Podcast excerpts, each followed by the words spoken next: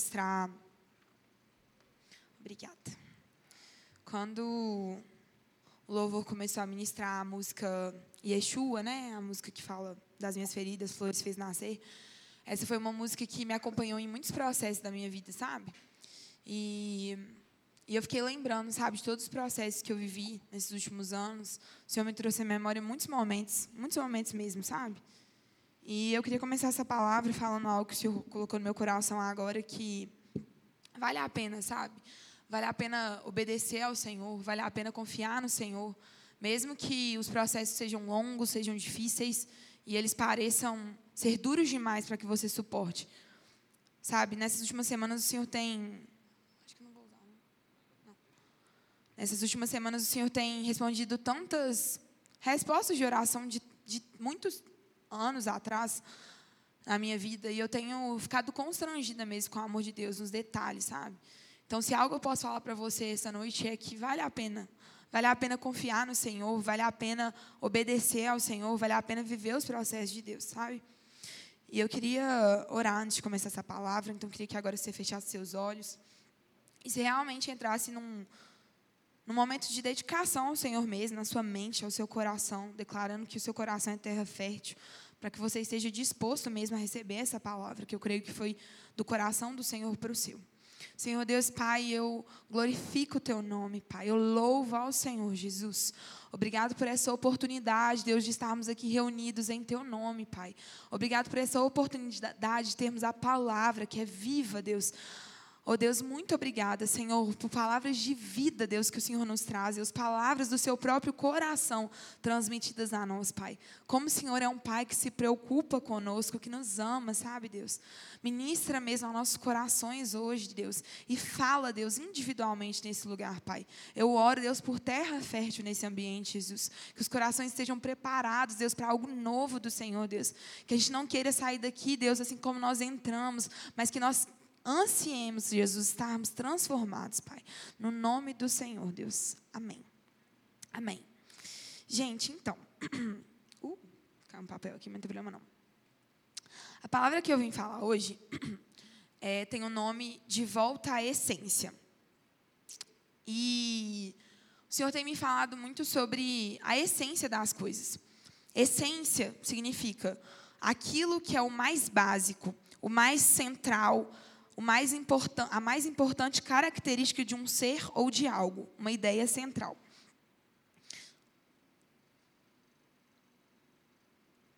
Então, a essência é uma ideia central de algo, ela é algo fundamental ali, é o fundamento, é aquilo que nós deveríamos. Tudo bem, Gal. Mas, enfim, é, a essência é aquilo que nós deveríamos dar mais atenção, porque se é aquilo que é central, aquilo que é mais importante, então é aquilo que nós deveríamos dar mais atenção. E o que o Senhor ministrou muito forte ao meu coração foi o quanto nós temos perdido a essência. A essência é, de ser discípulo, a essência de viver o Evangelho, e o quanto nós temos é, nos importado com as coisas supérfluas com as coisas que maqueiam, às vezes, as nossas características em Jesus. E muitas vezes nós esquecemos aquilo que é mais central, aquilo que é mais básico, aquilo que deveria ser o motivo que nós deveríamos dar mais enfoque na nossa vida. E eu falo isso porque, em primeiro lugar, o Senhor me mostrou isso na minha vida. Ele me mostrou o quanto eu estava gastando tempo é, focando em coisas que não era aquilo que era mais central no coração dele. E o Senhor falou para mim, falou, Isabela, você está se esquecendo daquilo que é mais importante para mim. Daquilo que é mais essencial do meu coração. E você está se importando com outras coisas. E é difícil ouvir confrontos do Senhor, mas muitas vezes a gente precisa tomar um choque de realidade para que a gente volte àquilo que é mais importante. Até coloquei uma pergunta aqui: quais são as coisas básicas e centrais que têm um grande valor na nossa vida cristã que temos nos esquecido? Então, tem princípios básicos do Evangelho, sabe? De coisas que o Senhor fez por nós e de coisas que o Senhor quer que a gente dê mais enfoque na nossa vida, que muitas vezes nós temos nos esquecido. E eu queria ler a passagem de Mateus 18, 21 a 35. Então, eu queria que você abrisse aí, se você tiver com sua Bíblia, para você acompanhar. Mateus 18, 21 a 35.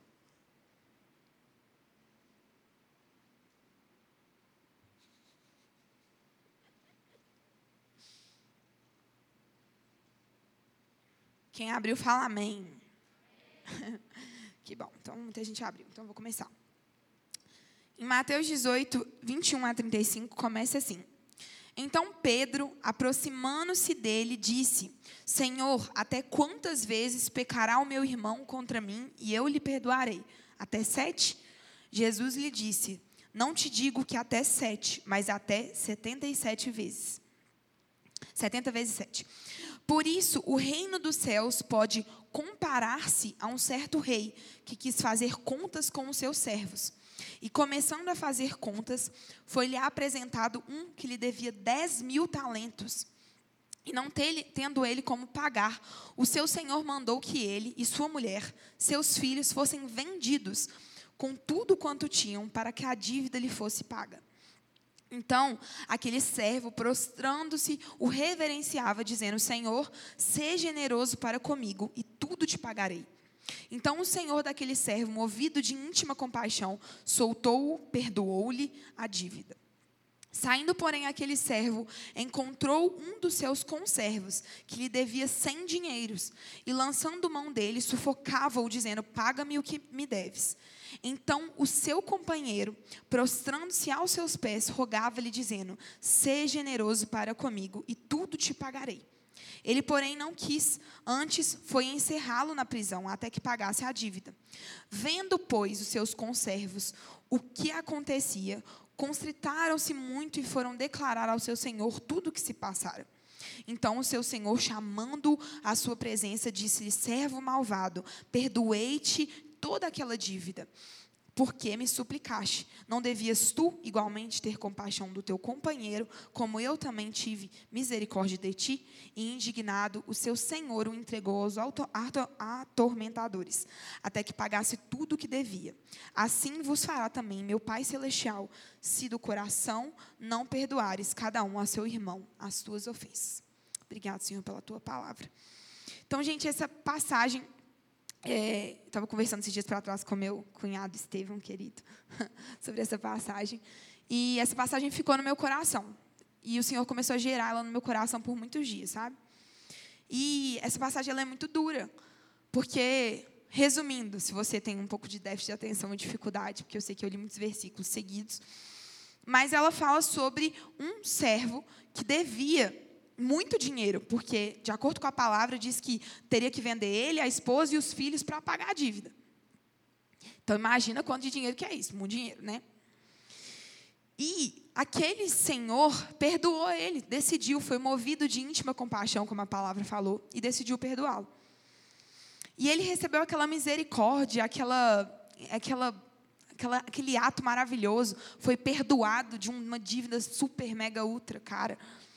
E logo após isso, ele se deparou com uma outra situação. Alguém estava devendo ele e, veio, e ele veio cobrar aquela pessoa de muito menos.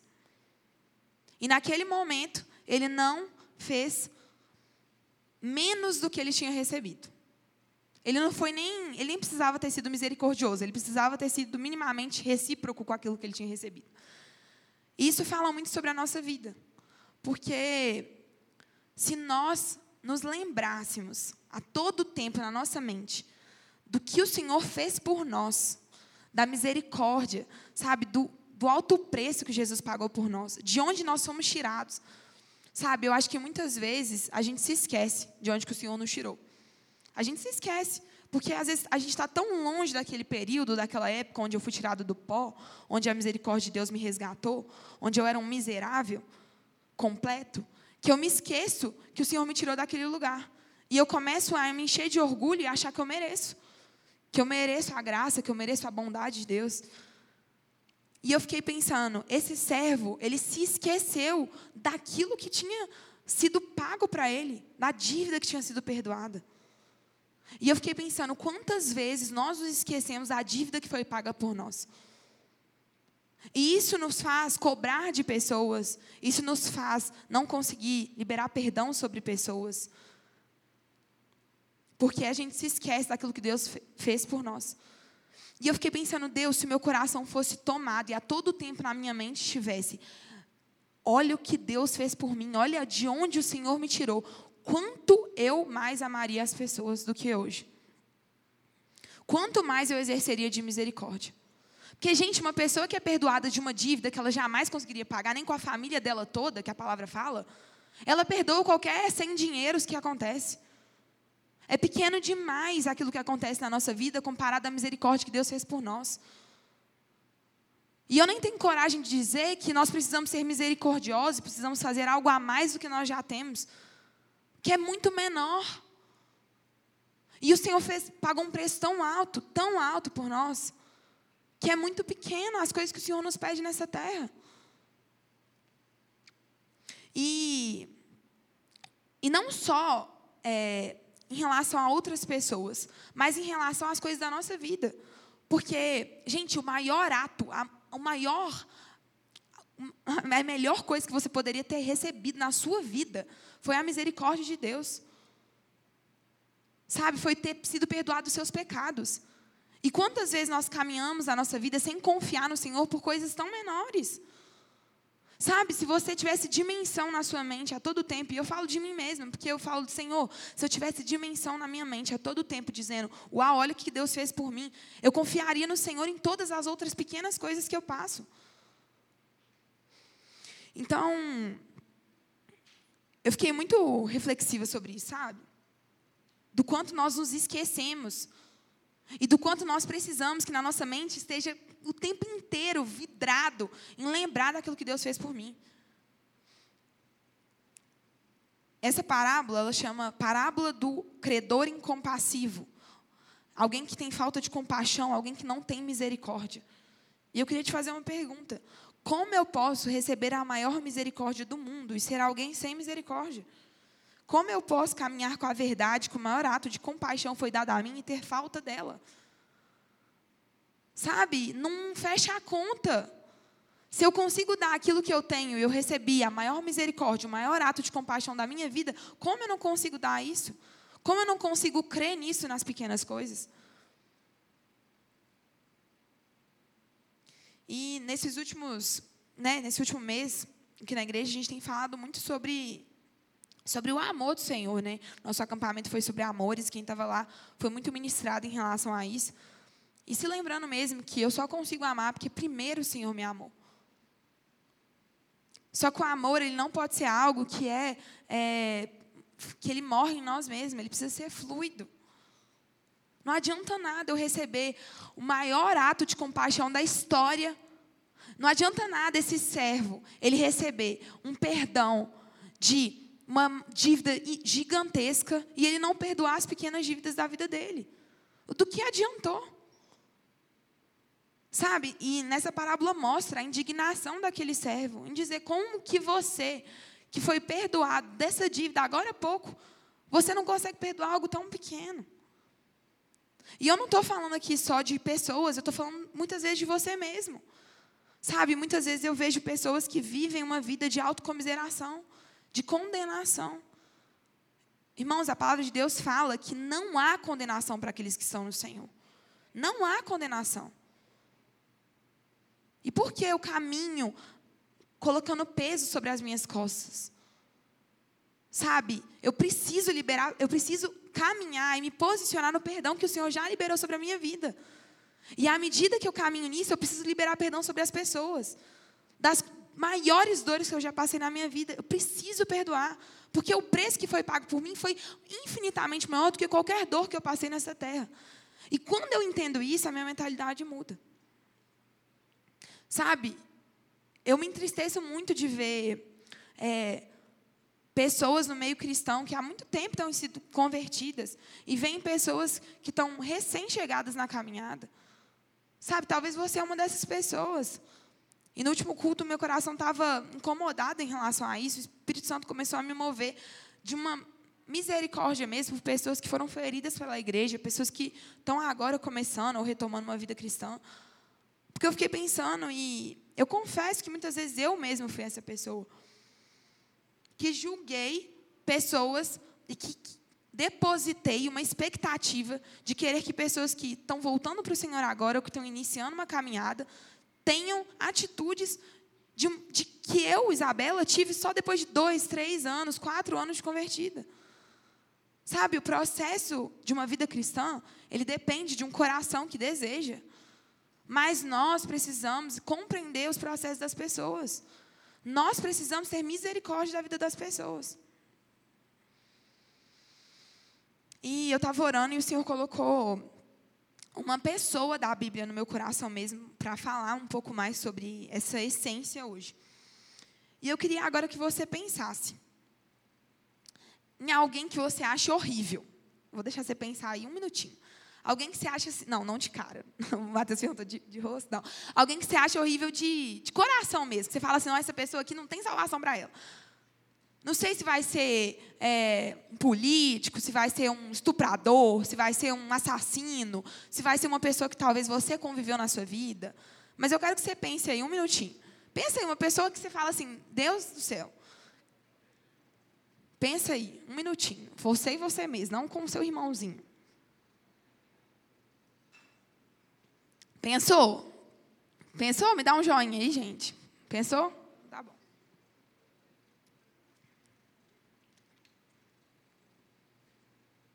E provavelmente, eu não sei quem foi essa pessoa que você pensou, eu não quero, sinceramente não quero saber, mas provavelmente, se você vivesse nos tempos da Bíblia, dessa passagem que eu vou ler agora, essa pessoa estaria no seu top list, no seu top 10 de pessoas que você acha horrível de coração.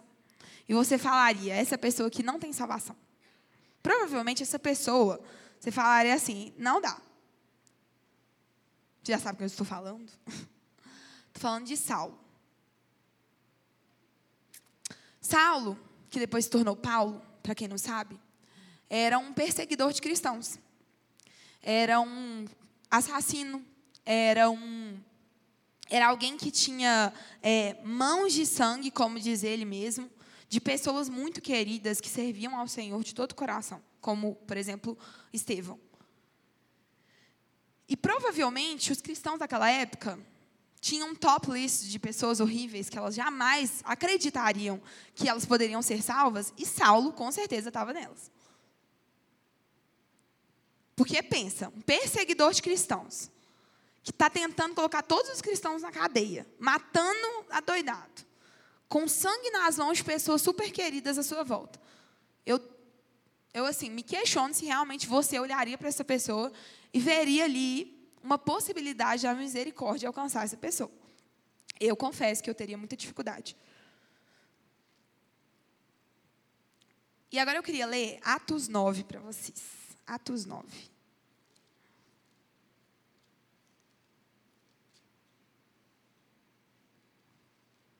Atos 9, 13. Basicamente, eu vou te contextualizar o que estava acontecendo aqui. Hoje eu vou falar especificamente sobre Ananias. Talvez você já ouviu falar esse nome na Bíblia, talvez você nunca ouviu falar, falou assim, quem é esse tal de Ananias? E eu vou te explicar um pouco mais sobre ele. É, Ananias foi citado só duas vezes na palavra, em duas, dois capítulos, em Atos 9, que eu vou ler agora, em Atos 22. Não é alguém muito conhecido da palavra, mas é alguém que carrega princípios que, para mim, eu julgo como essenciais. E eu queria que você abrisse seus olhos sobre princípios que Ananias traz aqui para nós. Basicamente, o contexto do que estava acontecendo aqui em Atos 9 era que o Senhor tinha dado uma visão para Ananias de um homem, que esse homem era Saulo, e ele falando com Ananias que ele queria que Ananias fosse até esse homem. Em Atos 9, 13, diz o seguinte. Gente, estou errada? Estou certa? Ah, tá. Desculpa, é porque eu estou tô, tô doida aqui. Peraí. Atos 9, 13 diz assim. Então, em Atos 9, 12, o Senhor tinha dado uma visão. Em Atos 9, 13, respondeu Ananias: Senhor, de muitos ouvi acerca deste homem. Quantos males tem feito aos seus santos em Jerusalém? E aqui tem poder dos principais dos sacerdotes para prender a todos os que invocam o teu nome. Disse-lhe, porém, o Senhor: Vai, porque este é para mim um vaso escolhido para levar o meu nome diante dos gentios e dos reis e dos filhos de Israel. E eu lhe mostrarei quanto deve padecer pelo meu nome. E Ananias foi e entrou na casa e, impondo-lhe as mãos, disse: Irmão Saulo, o Senhor Jesus, que te apareceu no caminho por onde vinhas, me enviou para que te tornes a ver e sejas cheio do Espírito Santo. E logo lhe caíram dos olhos como que umas escamas e recuperou a vista e levantando-se foi batizado. Gente, essa passagem é muito doida porque acontece tudo muito rápido e eu fico chocada. Tipo assim, em um momento, Saulo estava lá, perseguidor, assassino. O Senhor dá uma visão para Ananias. Ananias chega lá e, e ele questiona a Deus. Ele fala: Deus, esse homem, não é possível que o Senhor está falando dele. Esse homem, ele está perseguindo, ele está colocando os cristãos na prisão. Você tem certeza mesmo, Deus, que é esse homem que você quer que eu vou lá falar com ele? E, gente, Deus é tão lindo que ele fala assim. Deus é muito direto, né? Eu gosto disso. Ele fala assim: vai, meu filho. Ele fala assim: vai. Só isso. Ele fala: vai. Tipo assim, ô Ananias, meu filho, tirei a visão, vai embora. Vai, porque este é para mim um vaso escolhido para te levar, para levar o meu nome diante dos gentios e dos reis e dos filhos de Israel. Gente, o Senhor não perde tempo, não. Ele deu a visão para Ananias, Ananias começou a questionar, e o Senhor falou assim: Você não está entendendo, isso aqui é vaso escolhido por mim. Só vai, entrega o que eu te dei. Gente, eu imagino que Ananias deve ter entrado em crise por alguns momentos, porque ele falou assim: Gente, Deus é doido. Ele quer que eu vou entregar uma visão, e ele está falando que o servo, o vaso escolhido dele, que vai impactar o mundo aqui, abalar o mundo, é um cara que está perseguindo os cristãos, matando, acabou de ter sangue lá nas mãos de Estevão. Gente, esse Deus é doido. Ananias deve ter pensado. Mas Ananias, ele tem um princípio muito lindo aqui. Que é o primeiro ponto que eu queria abordar com vocês hoje sobre voltar à essência. Que é, devemos aplicar o chamado do Senhor a nós mesmos. O que, é isso, Isabela? Ananias, ele disse assim: Senhor, eis-me aqui. Ele não é daqueles que lê a Bíblia, ou vem no culto de sábado, vem no culto de domingo, escuta as direções de Deus, o chamado de Deus, e ele fala assim: legal, bacana, é para o João. Para mim, não, para o João. Porque muitas vezes a gente tem essa tendência a né, delegar as funções, e a gente não toma para si em dizer: não, isso é meu. Porque, gente, não é fácil isso aqui que o Senhor pediu para ele, não. E eu queria ver se o Senhor pedisse a pessoa que você pensou, se eu te desse uma visão sobre ele e falasse assim: vai, meu filho, é ele que vai ser o vaso escolhido, que vai impactar o mundo a partir de agora. Eu queria ver se você ia ter a capacidade de obedecer ao Senhor imediatamente, igual a Ananias fez. Gente, não é fácil. Não é fácil, eu sei que não é. Mas eu te fiz pensar em alguém que você julga como horrível no seu coração, que talvez já fez atitudes que você julga como quase que imperdoáveis, para que você entenda que o Senhor, ele, vê, ele nos vê além do que nosso estado atual. E ele via ali Saulo como alguém que tinha capacidade de abalar o mundo, gente, com o evangelho. E abalou. E a visão do que as pessoas tinham de Saulo naquele momento era assim: gente, dá em nada. Vai esse cara aí tá, vai dar em nada. Então Ananias ele compreendeu que o Senhor falava com ele. Nós precisamos ler a palavra do Senhor e ver o seu chamado a nós pessoalmente. Com que frequência concordamos com a necessidade de discípulos corajosos que fazem coisas valentes, mas fugimos da aplicação em nossas próprias vidas? Sabe, quantas vezes você, em concordância com a palavra, você diz, glória a Deus. É isso mesmo, esses homens corajosos. Às vezes você está falando assim, Ananias, nossa, que homem corajoso. Só que quantas vezes você assume esse chamado como algo para a sua vida? Porque, gente, o Senhor quer que você seja alguém que seja misericordioso nessa terra. Que você olhe para as pessoas mais sujas que você julga, mais afastadas possíveis do Senhor, da graça, da misericórdia de Deus, e que você seja aquele que veja luz e vida naquela pessoa. Sabe por quê? Se a pessoa ainda tem vida, eu, Isabela, creio que Jesus, que o Senhor ainda tem fé que aquela pessoa pode ser salva. Porque senão ela já estava morta. E o Senhor já tinha falado assim: aqui a sentença já foi dada, você está eternamente fadado a estar longe de mim, pronto, acabou. Agora, se ainda há vida, ainda há chance e oportunidade dessa pessoa receber o Senhor. E o que, que a gente tem feito com isso? A gente tem olhado para as pessoas e dito assim para elas: ah, não, você não. Por quê? Nós nos esquecemos de onde nós saímos. Nós nos esquecemos de onde o Senhor nos tirou.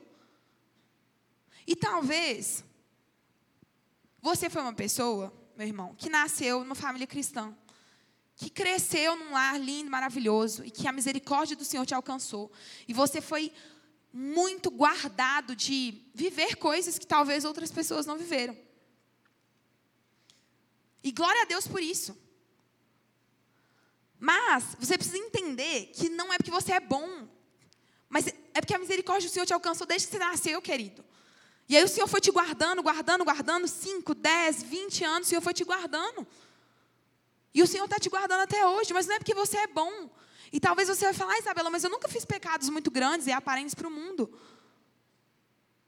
Mas você precisa entender a sua miserabilidade. Não é porque um vive pecados expostos e o outro vive alguns pecadinhos é, encobertos que um é melhor que o outro. Não, todos nós somos sujos, gente. Sujo mesmo. A gente precisa do Senhor, a gente precisa caminhar com essa necessidade de dizer: Deus, eu preciso de Ti, eu preciso ser lavado todos os dias. Porque se você vive com essa visão de religiosidade, você acha que porque você foi privado e guardado, e, meu Deus, glória a Deus que, você, que a misericórdia do Senhor te alcançou, querido. Porque quem sabe se a misericórdia do Senhor não tivesse te alcançado, te guardado desde que você nasceu, talvez você não estaria aqui. Estaria bem afastado do Senhor. Mas sabe o que é a minha dor? Muitas vezes nós nos esquecemos de onde o Senhor nos tirou. E muitas vezes, alguns nem sabem de onde o Senhor tirou, porque acha que, não, o Senhor não me tirou de lugar nenhum, porque eu sempre mereci. Meus cunhados me ajudam, glória a Deus. Mas assim, é, a gente precisa entender, gente, de onde nós somos tirados. E se você é uma pessoa que ainda não compreende o quanto você é miserável, o quanto você precisa de Deus, você precisa pedir, Deus, abre meus olhos, Pai. Sabe, Senhor, abre os meus olhos. É, Tiago 1, 22 diz: A obediência ao Senhor deve ser. Não, mentira. Sejam praticantes da palavra e não apenas ouvintes, enganando-se a si mesmos. Sabe, a obediência do Senhor deve ser rápida. A gente precisa escutar aquilo que Deus fala e a gente precisa obedecer imediatamente. A gente não, não pode ter esse coração de ficar pensando e pensando e pensando. Sabe por quê? Talvez se Ananias não tivesse tido uma obediência imediata, Saulo não teria virado Paulo e não teria feito tudo o que ele fez, impactado quantas vidas ele fez. Deixa eu te falar, Ananias não é um homem super conhecido e talvez muitos daqui nem conheciam quem era ele. Mas ele foi canal de Deus para alcançar a vida de Saulo, que alcançou a vida de milhares de pessoas. Então, se Ananias não tivesse essa obediência imediata, se ele não tivesse esse coração, provavelmente, talvez Saulo não, não teria sido convertido.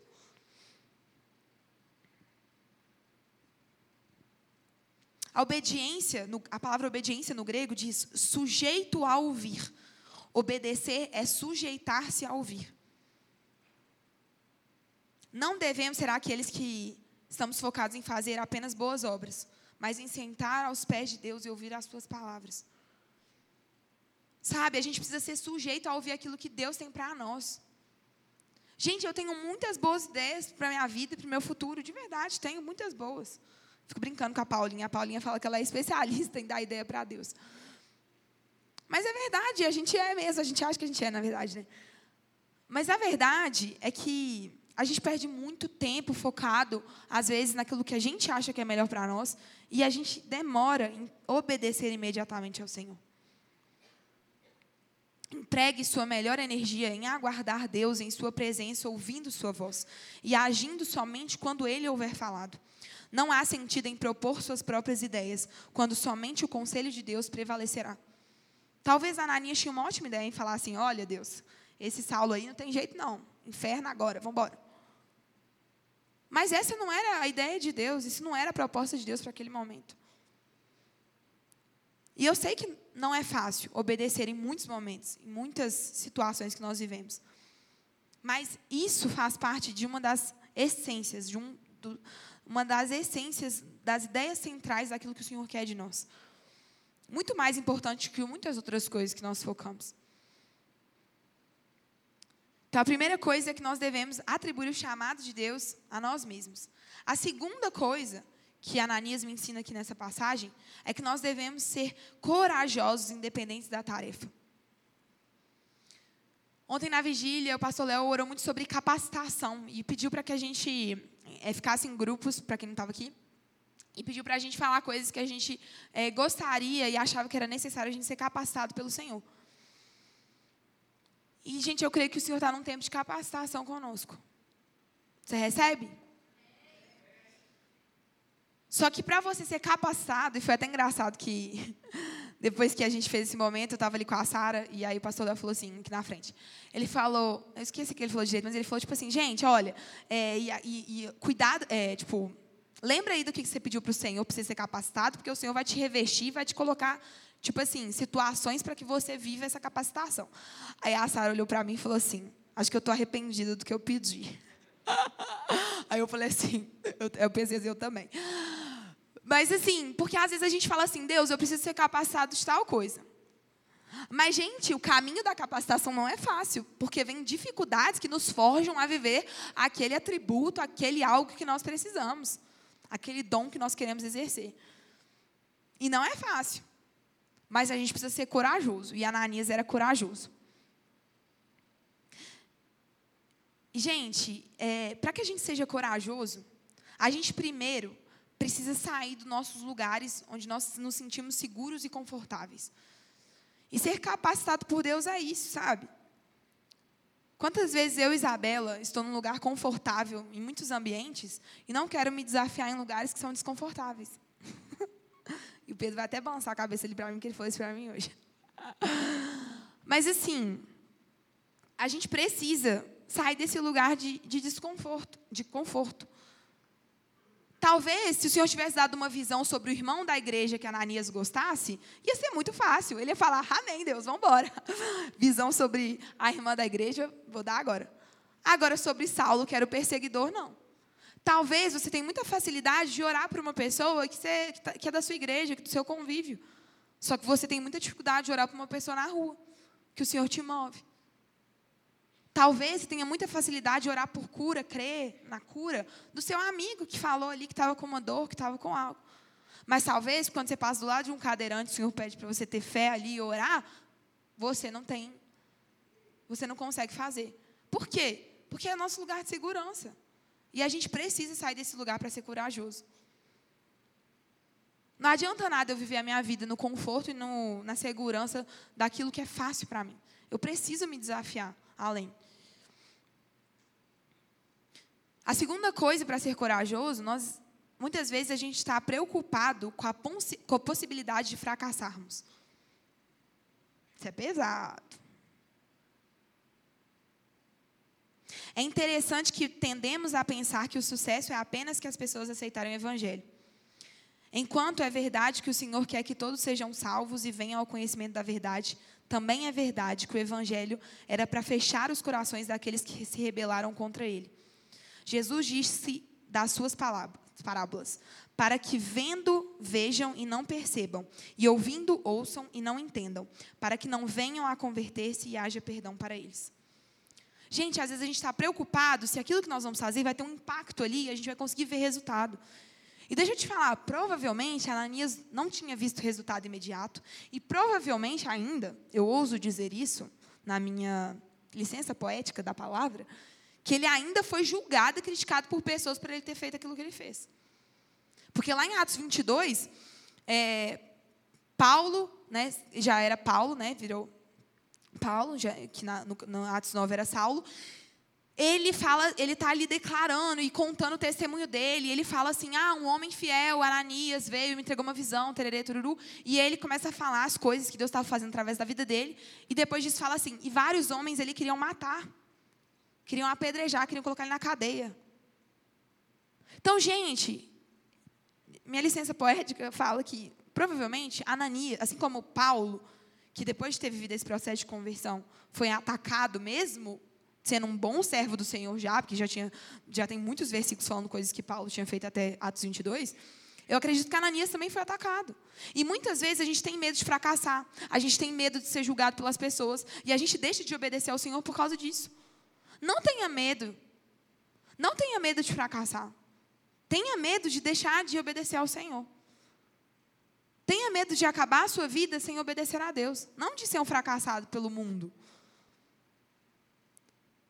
Sabe, quantas vezes eu já ouvi testemunhos, sabe, de pessoas que semearam o evangelho mesmo na família e não viram resultados e, e hoje a pessoa e hoje a família toda está convertida e a pessoa que faleceu nem sabe disso. Porque muitas vezes o legado que é deixado não é visto aos nossos olhos. Isso não precisa ser reconhecido por nós. Nós não, precisa, nós não precisamos de reconhecimento humano, nós precisamos de obedecer ao Senhor. E a última coisa em relação a ser corajoso, corajosos, é que julgamos demais a respeito de quem o evangelho é capaz de converter. Se o evangelho pode converter um Saulo de Tarso no primeiro século, certamente pode ter sucesso igual com os Saulos da nossa época. Já tentamos chegar a pessoa, já tentamos chegar às pessoas menosprezadas na nossa sociedade. Não devemos deixar de notar que no Novo Testamento, principalmente os excluídos, os pobres e os odiados, são aqueles que acham o evangelho mais atraente. Sabe, é aquilo que eu tenho falado para vocês. Às vezes a gente julga as pessoas. E eu te digo, muitas vezes a raiz disso é porque você se esquece de onde você foi tirado. Porque o seu orgulho diz: não, eu sou bom, mas Fulaninho não. Assim como Jonas, que foi inteiro, com o coração inteiro de religiosidade. E falou: aqueles ninivitas, jamais eu vou lá falar com eles, que eles não, não vão converter, não, aquele povo podre. Se Jonas estivesse na mente dele, lembrando assim, eu sou ruim também. Sabe? Eu não sou melhor que eles. Eu vou lá falar assim, porque é o Senhor que está me movendo para isso. Quantas vezes o Senhor coloca no seu coração pessoas Pessoas talvez da sua sala, do seu trabalho, enfim, qualquer, talvez da sua família que já te machucaram. E você fica questionando, falando assim: "Ah, não, essa pessoa não merece não, porque coitado. Ruim demais. Já está no inferno já para mim." É isso, gente, que a gente fala muitas vezes. Que às vezes o Senhor nos move para que a gente tenha compaixão por pessoas. Sabe? Eu vou ser muito sincera com vocês. Eu tenho sentido muita falta, sabe? de pessoas que se movem de compaixão por causas. Por causas específicas mesmo, que ardem de compaixão. Eu acho que às vezes a gente vive numa bolha tão grande que a gente se esquece que o mundo existe, né? Porque a gente só vê a nossa realidade. E assim, até falei isso ontem na vigília. É, acredito que todos vocês devem ter visto, né? Que estourou agora o, o, os casos lá do, da Ilha do Marajó, né? Por causa da, da música lá da, que a menina compôs. E assim, eu escutei algumas pessoas falando assim: gente, eu nunca imaginava que o Brasil vivia essa realidade. Tipo assim, nossa, isso é real mesmo? Existe isso? E assim, eu acho que muitas vezes a gente. E aí, isso que eu penso, a gente é tão vidrado na nossa própria vida que a gente se esquece que o mundo existe, que tem pessoas vivendo dores tremendas.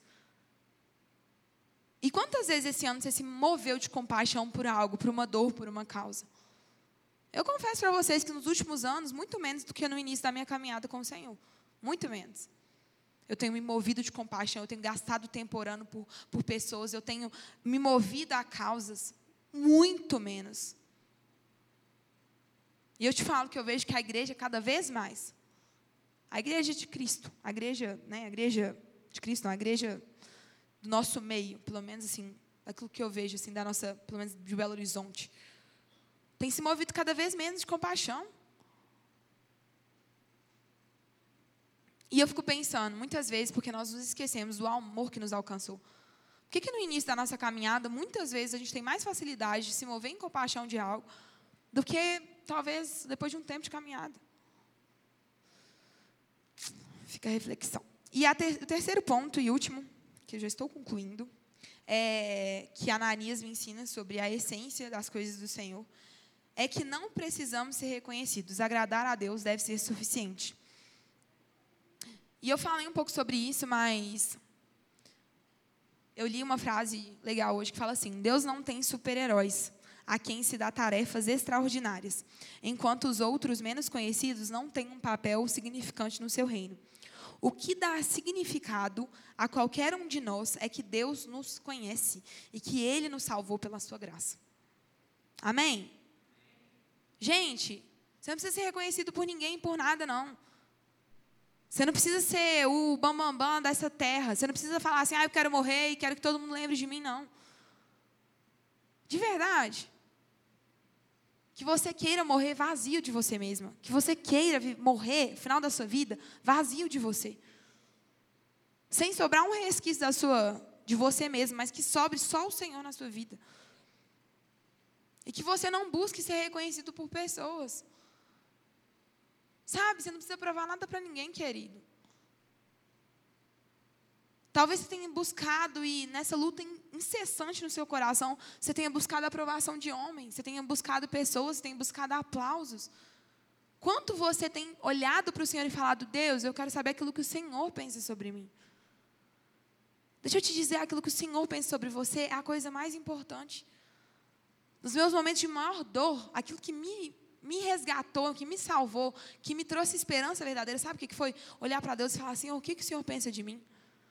Nos momentos onde eu estava mais me condenando, me sentindo mais suja possível, o que me salvou foi falar: Deus, o que, que o Senhor pensa sobre mim, Pai? E o Senhor me viu além dos meus problemas.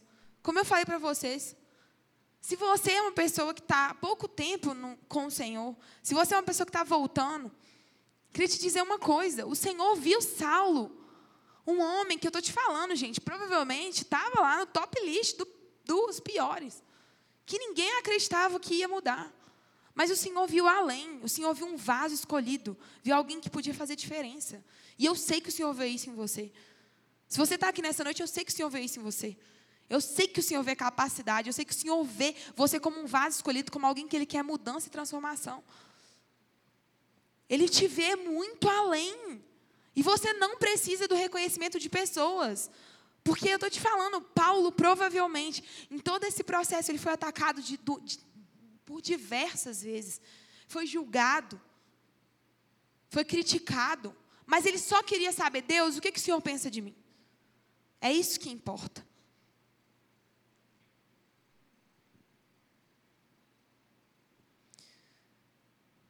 Então, uma vez que somos salvos, simplesmente nos juntamos à multidão de outros servos que se entregaram para fazer a vontade do Mestre.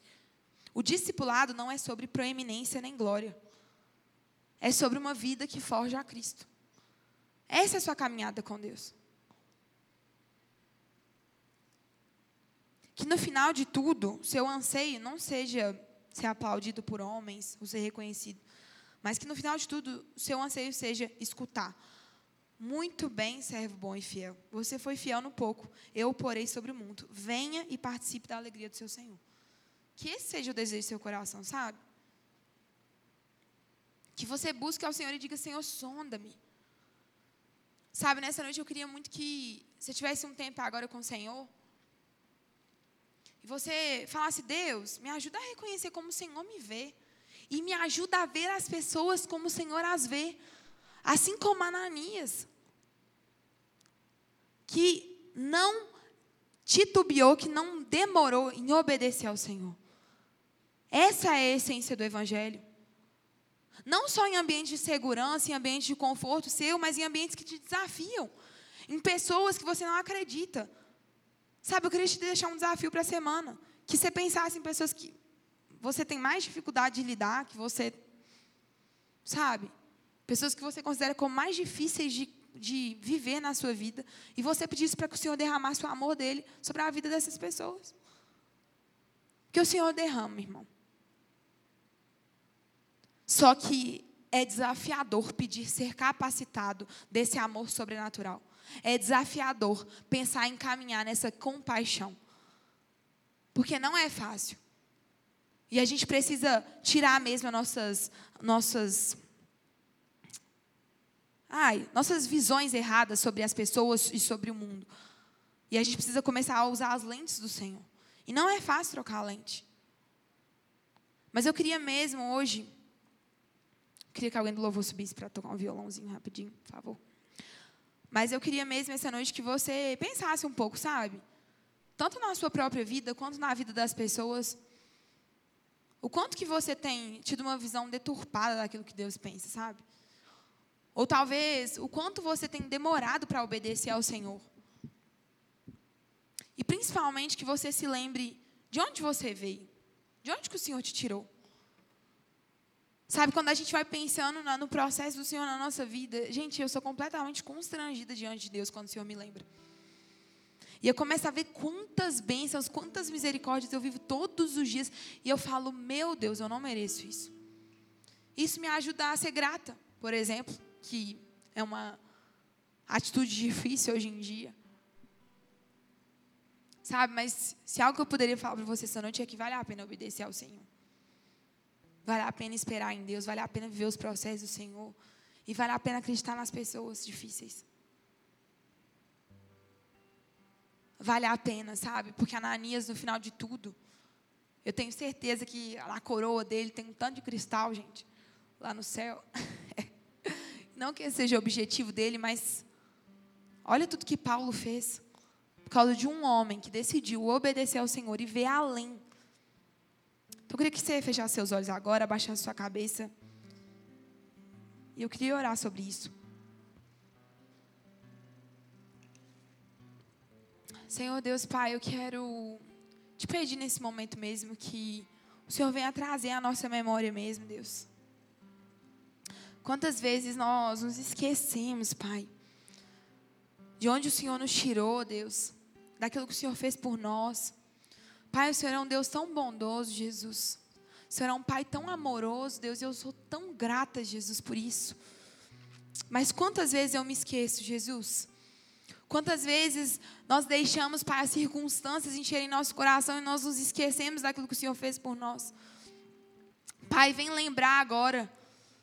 Vem lembrar agora, traz à memória, Jesus, tudo aquilo que o Senhor fez pela vida de cada um aqui. Que cada um aqui se lembre de onde foi tirado. De algum momento que o Senhor te amou. Sabe? Começa a lembrar desse momento que você se sentiu amado pelo Pai. E eu oro para que você busque mesmo e queira, sabe, ser batizado com esse amor do Pai, esse amor sobrenatural do Senhor. Com essa identidade nova. Que o Senhor troque suas lentes para enxergar você mesma e as pessoas da maneira correta. Pede isso para o Senhor, fala: Deus, troca as minhas lentes, Pai. Troca as minhas lentes, Jesus, me ajuda a enxergar a minha vida, Pai. E a vida das pessoas, sabe? A minha volta, como o Senhor as vê, como o Senhor me vê, Deus. Senhor, nos ajuda a ser como aqueles que obedecem imediatamente, Deus. Mesmo em ambientes de desconforto, mesmo em ambientes onde nós não temos segurança ainda, Pai. Que a gente saiba, Deus, que a nossa capacitação vem do Senhor, Jesus. E que nós não busquemos, Jesus, que nós não busquemos, Deus, recompensas terrenas, reconhecimento de homens. Que a nossa vida não seja gasta, Pai, para que pessoas nos aplaudam, Jesus. Mas que nossa vida seja gasta para ouvir no final de tudo, servo bom e fiel.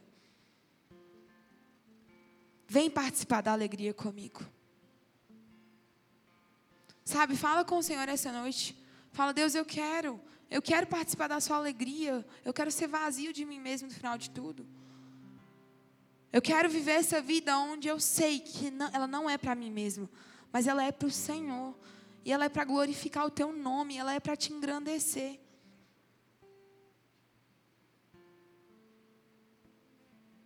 Oh, Jesus, muito obrigada, Pai. Amém. E eu queria deixar esse desafio mesmo para você, durante essa semana, que você orasse mesmo e pedisse para o Senhor. Deus, me ajuda, derrama esse amor por pessoas, sabe, Pai? Ora para talvez o Senhor colocar algo que está no coração dele, que está no coração do Senhor, que precisa, uma área que o Senhor quer que você comece a ser um intercessor, que você seja movido de compaixão. Quem sabe? quem sabe você não vai ser resposta para algo nessa terra? Quem sabe não foi para um tempo como esse que você foi chamado? Quem sabe não foi para abalar a terra igual Saulo e depois Paulo? Você não foi chamado. Mas isso depende do seu coração. Ser movido com essa compaixão do Senhor. Amém? Queria chamar o Sabino aqui agora. Que ele vai falar algo.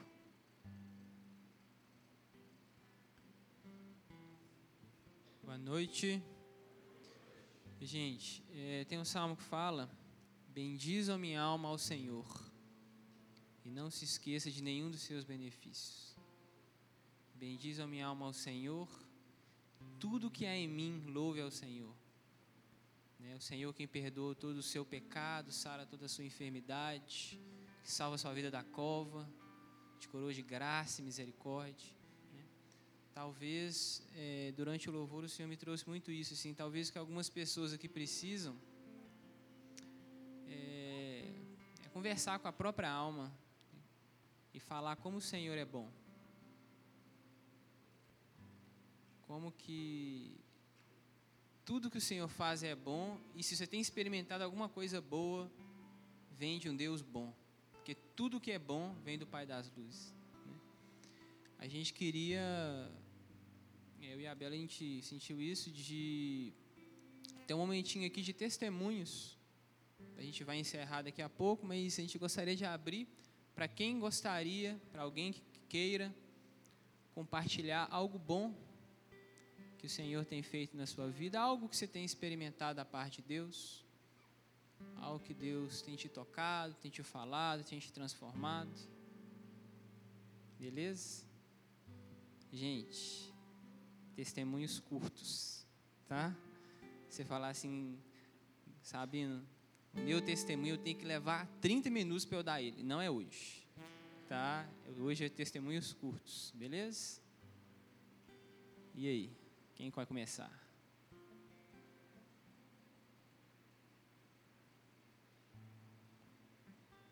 Gente, alguém? Você? Não, né? Vou dar um minuto de silêncio aí para você pensar. Pra você lembrar aí. Talvez são tantas bênçãos, né, Luiz? O pessoal não está nem lembrando. O pessoal está querendo escolher qual seja. Aí. Com vocês, Esther Soares. Gente, eu vou falar muito rápido, mas eu acho que tem muita gente que deve ter acontecido alguma coisa boa na sua semana entendeu? Tem muitas coisas legais que acontecem na nossa semana que a gente pode começar a identificar e falar: obrigado, Jesus, por isso. Tem muitas coisas boas. Enfim, é, o que eu vou falar é uma coisa muito simples, mas eu vi assim, uma bondade do Senhor muito grande. Eu comecei a fazer cursinho e tem sido um processo na minha vida, só que vi uma coisa muito legal assim que aconteceu essa semana comigo, é que vai ter clubinho no meu lá no cursinho, a galera meio que se juntou e eu vou estar fazendo parte dessa organização do clubinho lá. E isso me trouxe assim uma felicidade muito grande, porque vai ser um momento ali que eu vou ter oportunidade direta de falar de Jesus. Me trouxe uma clareza muito grande também sobre minha meu propósito lá. E me, me tipo assim, foi um, um, abraço de Deus, sabe? Falei, não, Deus, muito obrigada, porque é um momento que a galera está reunida para falar de Deus no meio daquela bagunça. Então, me deixou feliz. Grata sou a Deus por isso.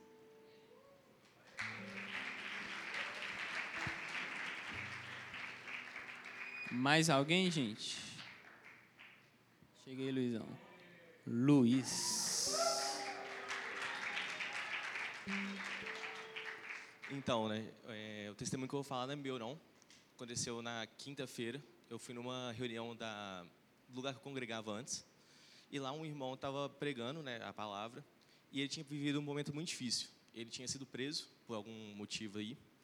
E lá na, na prisão o Senhor usou muito a vida dele. O Senhor, tipo assim, usou muito ele para falar né, para os presos, para os detentos. Lá ele criou um, um, um momento de pregação da palavra e tal. E nesse dia, na quinta, foi uma reunião de evangelismo, né? E lá ele levou uma pessoa que estava na cela junto com ele. E essa pessoa ela também né, tinha cometido alguns, é, algum, alguns crimes, né, eu não sei qual foram. E quando aquela pessoa levantou e ele falou que, tipo assim, é, ele realmente tinha convertido ao Senhor, dava para ver a alegria no coração dele. Dava para ver, tipo assim, quão grato ele estava. Você conseguia, tipo assim, olhar no coração, na, na face dele, na fisionomia dele, uma pessoa completamente alegre. E isso tocou muito meu coração, principalmente hoje com a palavra da Bela, que é muito aquilo que ela falou, né? Tipo, às vezes a gente não olha para essas pessoas.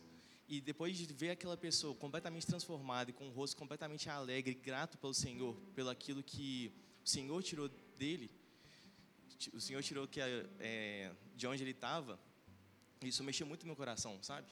E é para isso, tipo assim, a gente tem que falar do Senhor, a gente tem que pregar para as pessoas, principalmente para aquelas que a gente não dá nada. Então, é mais sobre isso mesmo que eu queria falar.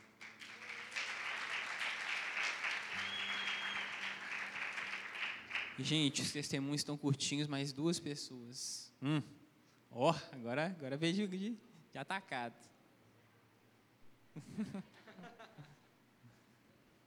Ana.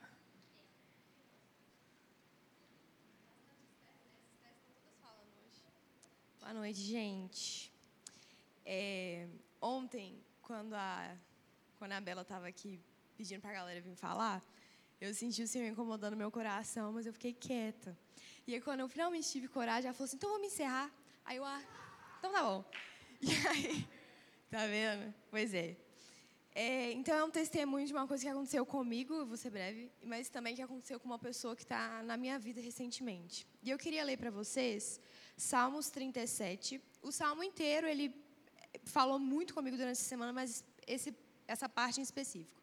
Salmo 37, do versículo 3 ao versículo 7. Diz assim: Confie no Senhor e faça o bem. Assim você habitará na terra e desfrutará da segurança. Deleite-se no Senhor e Ele atenderá aos desejos do seu coração. Entregue o seu caminho ao Senhor. Confie nele e Ele agirá. Ele, ele deixará claro, como a alvorada, que você é justo, e como o sol do meio-dia, que você é inocente. Descanse no Senhor e aguarde por ele com paciência. Não se aborreça com o sucesso dos outros e nem com aqueles que maquinam o mal. É, a primeira razão pela qual esse, essa passagem falou muito comigo é que eu tenho uma amiga que ela é cristã, mas ela é não tem ciclo social nesse meio, ninguém da família é dela é também. Então é aquela cristã, tipo assim, ah, eu sou crente, mas eu acredito em signos. Eu sou crente, mas eu sou feminista. E então ela tem bastante confusão na cabeça dela e recentemente a gente estava conversando e ela falou para mim que estava tendo dificuldade de confiar e acreditar que existia um Deus tão bom vendo um mundo tão ruim. E aí veio essa questão de Marajó também e a gente conversando muito sobre isso. E nessa semana eu mandei isso para ela e ela virou e falou assim: Eu entendi que o Senhor não tem culpa da maldade no coração do homem.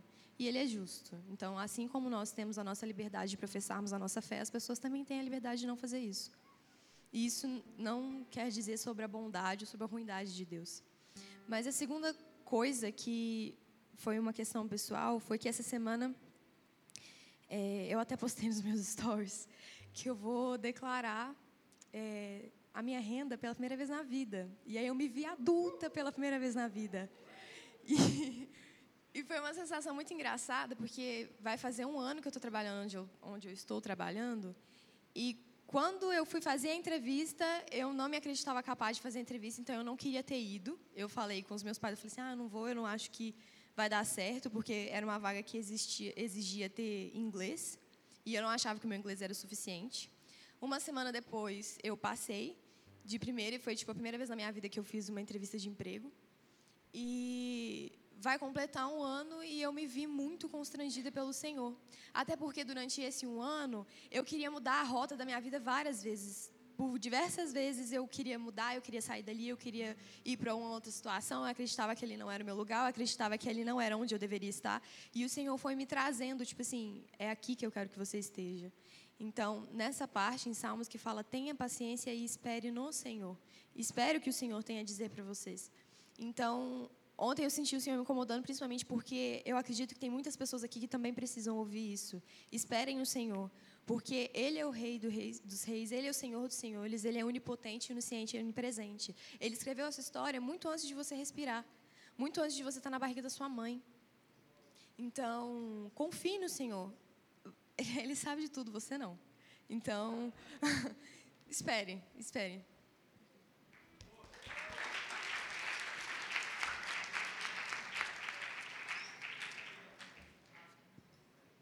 E para acabar,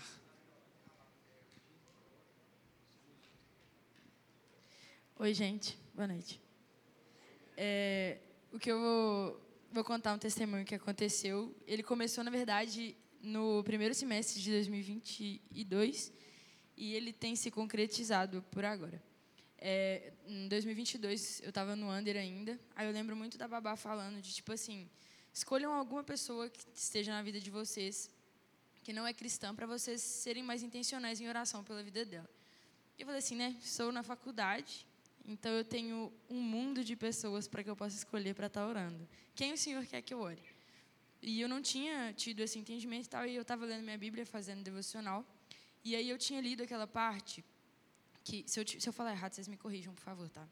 Mas que Samuel ele estava procurando alguém para nomear, para ungir rei, e aí ele fala assim, Deus, a pessoa que estiver em tal lugar é, vai ser a pessoa, que era Saul no caso. Pessoa, vocês lembram disso, né?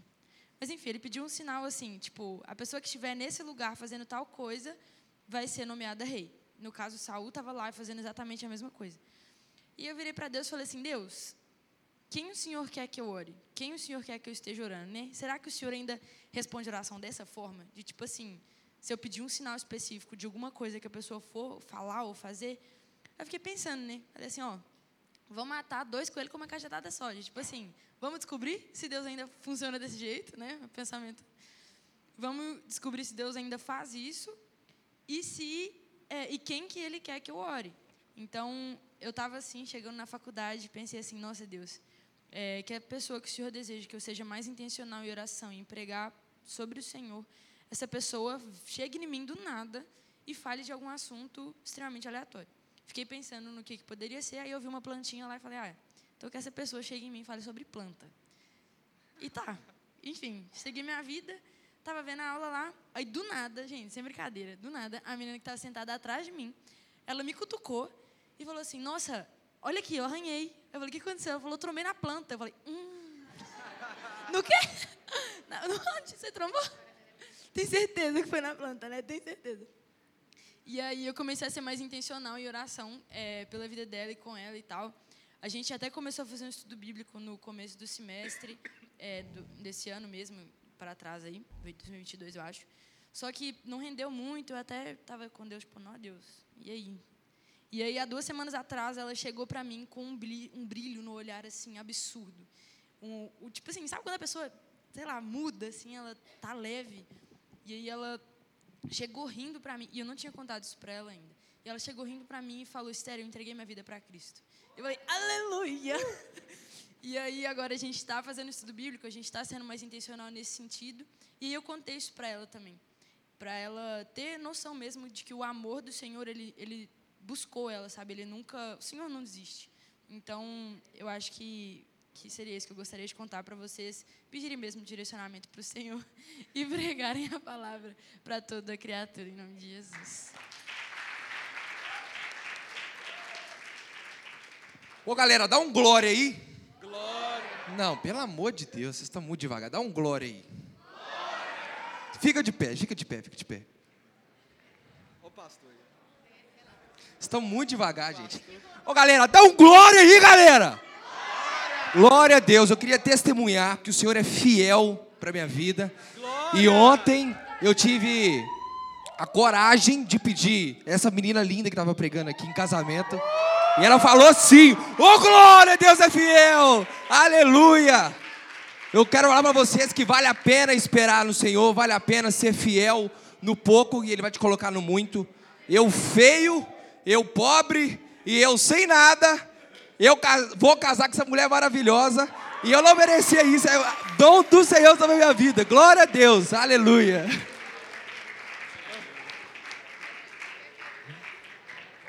Ô, gente, eu não sei se vocês repararam, mas a, Bre a Bela pregou com a, segurando o microfone com a mão da aliança, assim, tipo assim.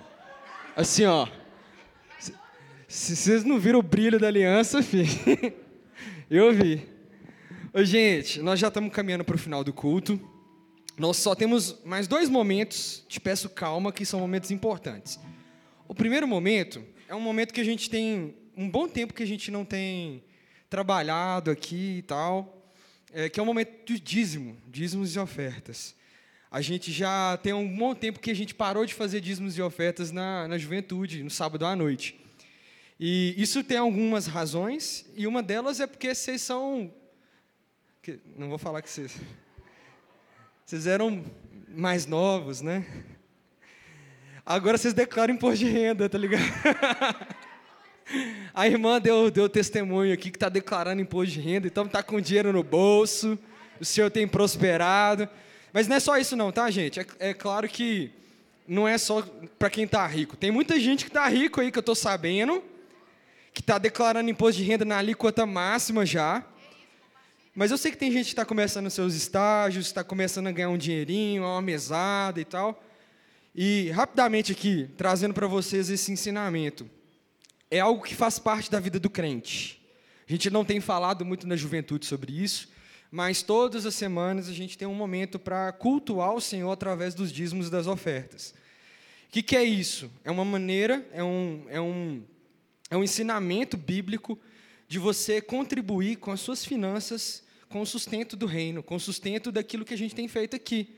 Essa igreja, gente, ela não, não é levantada na oração só, não, sabe?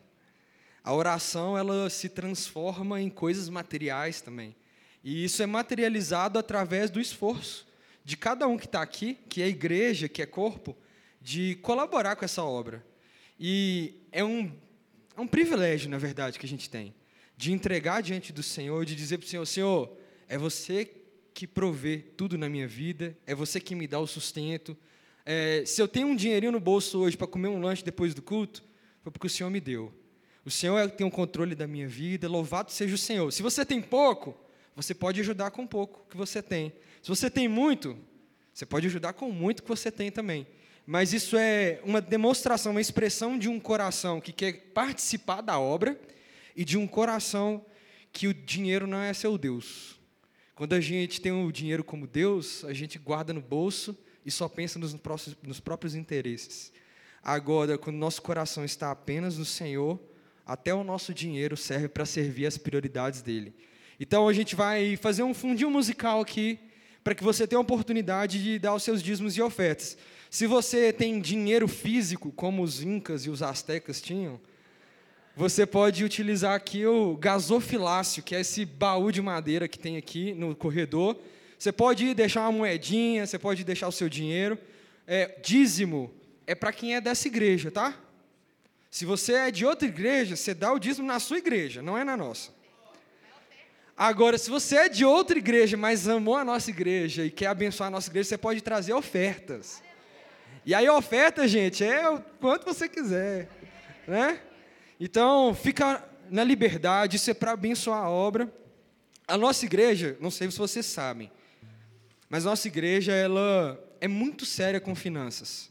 Eu não sei quantos aqui conhecem como funciona a administração de uma igreja. Eu sei que muitos de vocês já ouviram por aí falando que igreja é isso, que igreja é aquilo, que pastor quer roubar dos outros. Alguns de vocês já escutaram isso, né? Nossa igreja é uma igreja muito séria com dinheiro, muito séria mesmo. Nossa igreja tem um conselho fiscal, nossa igreja tem uma assembleia de, geral de administração em que os membros podem participar de do, do, tudo que a igreja vai gastar dinheiro. Isso é, tem prestação de contas. Você não vai nessa reunião porque você não é membro ainda, né? Porque vocês estão tudo fora da visão. Mas quem é membro pode participar dessa reunião. Então, nossa igreja tem uma forma muito séria de administrar o dinheiro. É um ambiente seguro para você investir sua grana e também honrar o Senhor com seus bens. Tá bom? Então, vamos lá? Se você não tem o dinheiro físico, tem um Pix. Aí no seu, na, na cadeira da frente, tem um QR Code, você pode apontar a sua câmera, pode enviar um valor por lá, como diz minha oferta também, através do Pix. Esse é o Pix da igreja. Tá bom? Vamos lá?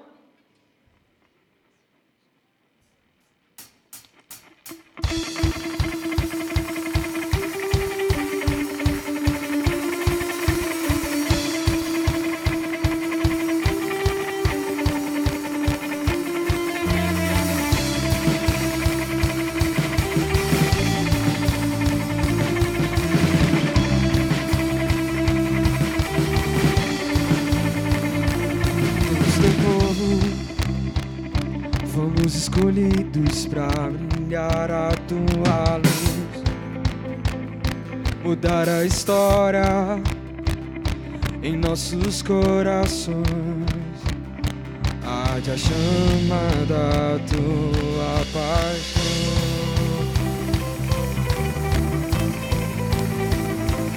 Um só corpo, um só coração um só desejo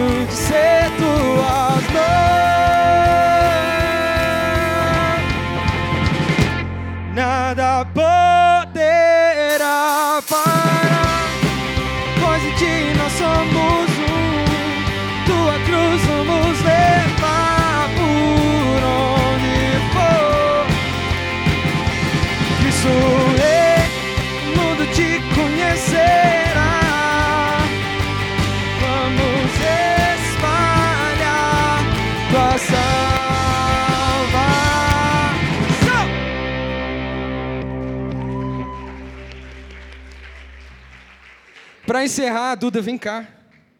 A Duda vai trazer os avisos para nós.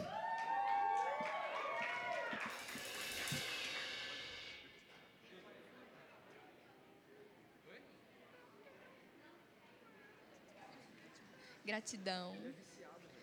Oi, gente. Boa noite. Gente, só uma coisinha antes, que enquanto a Teté falava, o Senhor me lembrou e eu quero compartilhar com vocês. É, desde muito nova, tem algumas questões na minha família que eu oro muito. E por muito tempo eu, eu me senti desacreditada, sabe? De algumas coisas, porque eu achei que o Senhor não queria, ou. Enfim. E recentemente o Senhor tem feito grandes coisas na minha família, dentro da minha casa. E eu sou muito grata por isso. Então eu quero incentivar vocês a orarem pelas suas famílias. Porque o Senhor escuta, sabe? E o Senhor recebe. Então, orem, orem sem cessar. Peçam porque o Senhor escuta, sabe? É, não, não se, não se desanimem mesmo por uma oração não ouvida ou alguma coisa do tipo, porque isso não é verdade, sabe? Isso não é verdade e declare que isso não é verdade, que o Senhor escuta as suas orações, sabe? Que a vontade dele vai ser feita dentro da sua casa e com a sua família. E se na sua família tem alguém que não conhece ao Senhor, eu declaro que essa pessoa irá conhecer através da sua vida. Então, se permita também ser usado e ore por isso. Vamos aos avisos. Amanhã, dia 3, temos culto de ceia, muito importante. Temos também venda de picolés. Vai estar calor em nome de Jesus para o PPA, para o acampamento do PPA, que é em final de março. E também vamos ter a dança do Duna, que é o nosso ministério de dança. Dia 9 do 3, sábado que vem. Muito importante a atenção de vocês. Nós vamos ter encontro de mulheres. De mulheres da igreja inteira. Vai ser no sábado o encontro. E também os cultos vão ser separados da juventude e do under. O under vai ser às sete e meia, igual o horário aqui do culto da juventude. E a gente vai dar mais detalhes durante a semana. Então, não fiquem ansiosos, não se preocupem, mas venham, porque vai ser importante. A gente vai discutir algumas coisas que a gente quer para a juventude nesse ano. Então, é importante que vocês venham para a gente poder conversar sobre isso. No dia 15 do 3, é sexta, tem céu na mesa. Tem um tempo que a gente não tem, eu acredito que vai ser um momento muito importante, que o Senhor tem grandes coisas para esse dia. Dia 19 do 3, no sábado, dia no sítio. Dia 16, o que, que eu falei? Sorry, confundi os números. Dia 16.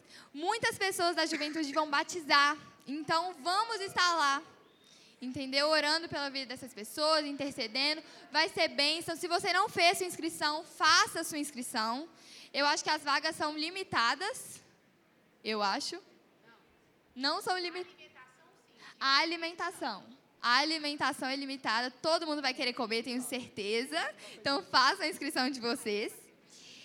E é isso. E a gente não tem culto nesse dia 16, que é sem ser o próximo sábado, dia 9, o outro. Hambúrguer. Gente, tinha esquecido esse detalhe. Dia 9, semana que vem, o pós-culto vai ser aqui. E vai ter hambúrguer do mano. Então fiquem, tá bom? Porque eu tenho certeza de que vai ser muito bom. Tinha gente feliz achando que ia ser hoje. Não é hoje, gente. É na semana que vem. Vamos ter que voltar aqui para comer. Quem vai batizar, se você ainda não falou com alguém da liderança e quer batizar, procure Mateus, Rosane, a Babá, Isabela, alguém da liderança, para falar com eles e eles te explicarem e te orientarem. Fim. Vamos orar então para terminar, gente? Ah, não! Uma coisa importante, eu queria saber. Vocês sabem que horas é o culto, sábado? Ih,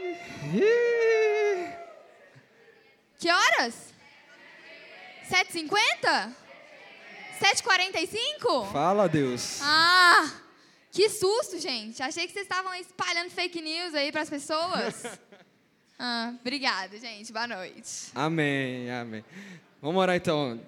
Deus, obrigado por este culto, obrigado pelos testemunhos, porque o Senhor tem se movido no nosso meio e nós queremos receber durante essa semana ainda mais histórias para contar a seu respeito. Deus nos leva em paz para casa, em segurança e nos faz viver com o Senhor todos os dias a essência desse evangelho, em nome de Jesus. Amém. Deus abençoe.